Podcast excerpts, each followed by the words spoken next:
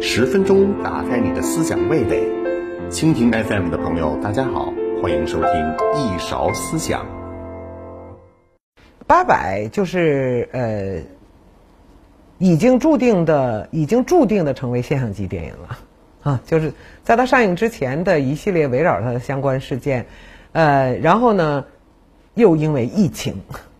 啊。它已经注定成为一个现象级的影片了那样的，而且呢，现在证明它已经又用票房哈来强化了它的现象级的这样的程度。呃，刚刚上映的时候，这个我受困在这个被暴雨受困在这个旅游景点哈，然后最后我们就决定去夜晚去看《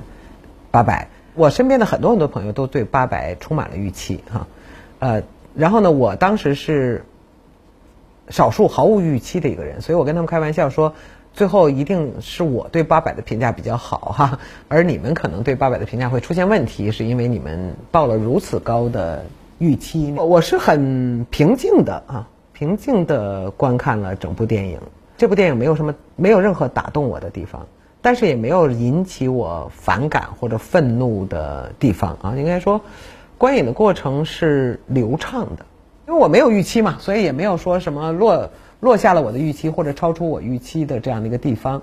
但是我感觉到，我跟所有的围绕这个影片的论战都没有共鸣和共振点。我看到围绕这个影片的，呃，一个是就是呃至高评价哈，盛赞和这个暴脆哈啊这两种态度，我觉得我都不能认同。而相反呢，就是我觉得这部影片。凸显了世纪之交到今天二十年来，哈，中国电影大片在处理历史上的问题，它其实以某种方式凸显或者放大了这些问题。对我来说，通过这部电影，那些问题似乎可以看得比较的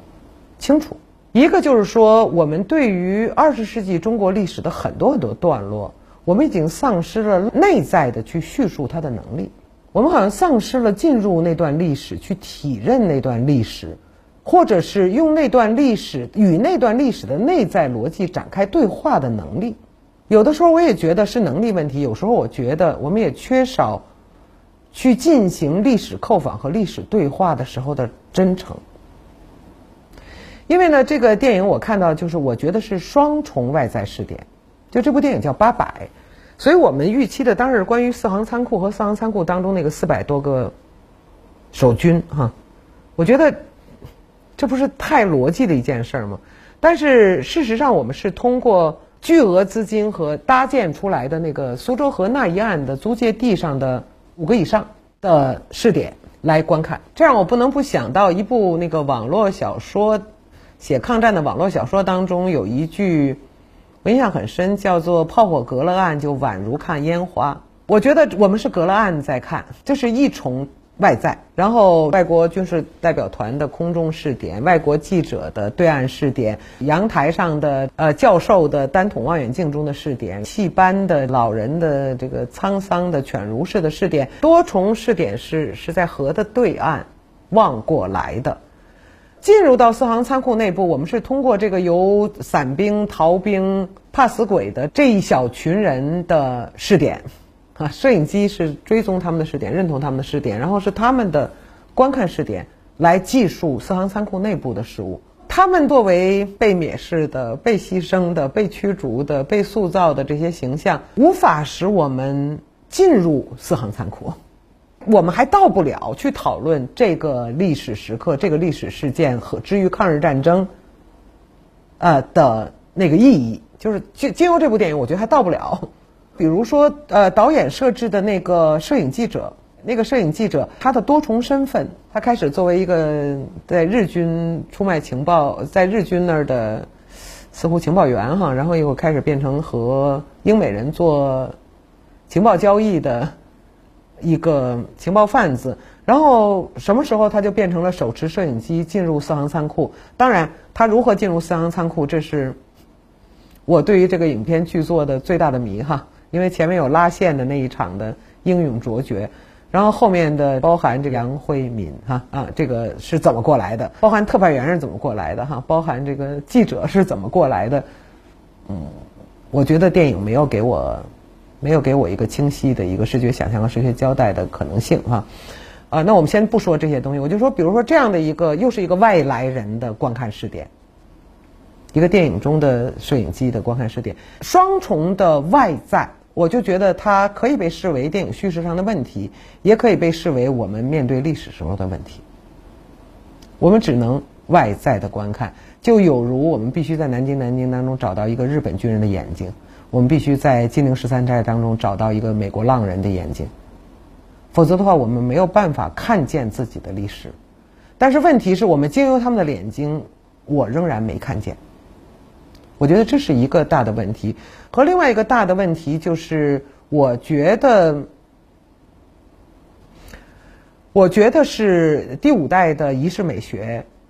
加上海上钢琴师式的商业艺术性的操作。本身所形成的这样的一个表达自身所呈现的历史困境，就是它是一场一场的戏，每一场戏要有一个大的场景，要有一个造型元素，然后造型元素当中包含了一种戏剧性的紧张。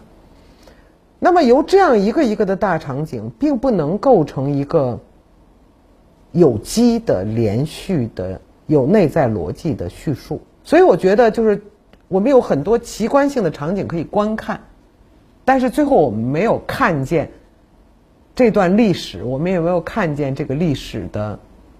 历史中人，啊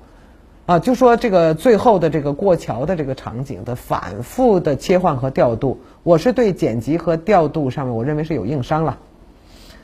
但是即使不谈这个硬伤，你会看到这场戏整个被结是被结构为一个。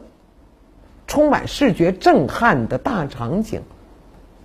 啊，乃至这个撤退的动作哈，呃，变得不重要了。因为如果最终安全撤入租界区，真实的叙事动力的话，就不会有所有的人堵住大门，伸出他们的手的那样的一个场景。回到海上钢琴师哈，海上钢琴师是这样用这样一个一个的那个段落、场景和戏剧性。来结构故事，但是电影的那个迷人之处就在于，主人公一九零零是不断的被告知是从不存在的，它是传奇。其次，他通过一艘船讲述了二十世纪，同时远离了二十世纪，它是一个真正的流动的岛屿和飞地。但是四行仓库不是，四行仓库是一个建筑在。真实的历史空间地面上和坐落在那个真实的抗日战争的历史当中的一个故事，然后你用这样的手法去操作的时候，你就会跟历史当面撞上。我觉得那撞毁的一定是电影，而不是历史吧。全明星出色的表演，精心构置的场景，但是这些人物没有一个人物感动了我哈。我可以最爱来欣赏王千源的表演，张译的表演，姜武的表演，但是他们戳不到我，他们更不能带我进入这个历史。而且我也好奇哈，为什么所有这些人在故事中都不知所终？是因为你你其实没有办法给他一个叙事的收束。我觉得就是因为那个历史根本不在场，他只不过叫八百而已，他只不过叫四行仓库而已。我觉得那段历史根本没在。我们看见就是那个一场一场的奇观啊，而且这个每一个奇观当中能辨认出来的个人都是非编的这个小部队。我觉得这不是八百的特点，它不是不是八百的问题，而是今天我们对于人性的理解出了问题。我我就非常一一而再再而三的说，我说趋利避害是人性，那么舍身取义也是人性吧。啊，因为我对我看起来就是趋利避避害是动物性啊，所有的哺乳动物都知道趋利避害嘛。那么人的所谓人性，是因为人经常不理性，经常不理智啊，人会怀抱着一些超过了利益结构的诉求，有时候这些诉求能够主导了他们的生命。其实这才是。构成特异性时刻的那样的元素啊，当我们对人性的理解出现偏差的时候，我们对人性的发掘就只能是鸡零狗碎。就只能是趋利避害，就只能是贪生怕死啊，而不是舍身取义，或者是被乌托邦冲动所驱使的那样的一个瞬间。呃，我觉得它并不是，并不是说在故事当中，这个由张译和这个姜武所出神入化演绎的这两个人物所独有的。影片中有这个舍身取义的场景啊啊，就是这些士兵啊，就是报出自己的家乡，报出自己的名字，跳下去。炸那个钢板的那个时刻哈，可是很有意思的就是到这样的场景的时候，它一个就是只是无名群像，啊，一个呢它就是几乎是在大远景镜头当中被呈现，而且是放到了那个基本上是外国记者团，如果我记忆没错的话，是外国记者团的那样的一个对岸的一个一个观看场景，就是我们可以用近景、用特写、用段落镜头去展现。人性的卑微，但是我们就好像无从用同样的手法去展示、去仰望这个我们卑卑微渺小的我们啊，不可能达到的这样的时刻啊，因为我觉得实际上抗日战争的八年的时间之内，我们肯定有很多很多的耻辱的段落，但是也有很多很多可歌可泣的时刻啊。我觉得，好像今天我们就很难再去体认啊一种超越性的价值。也许我的观念老旧吧，我仍然认为，艺术作品所提、所可能提供给人们的是，是超越我们的自我和我们的日常生活的时刻。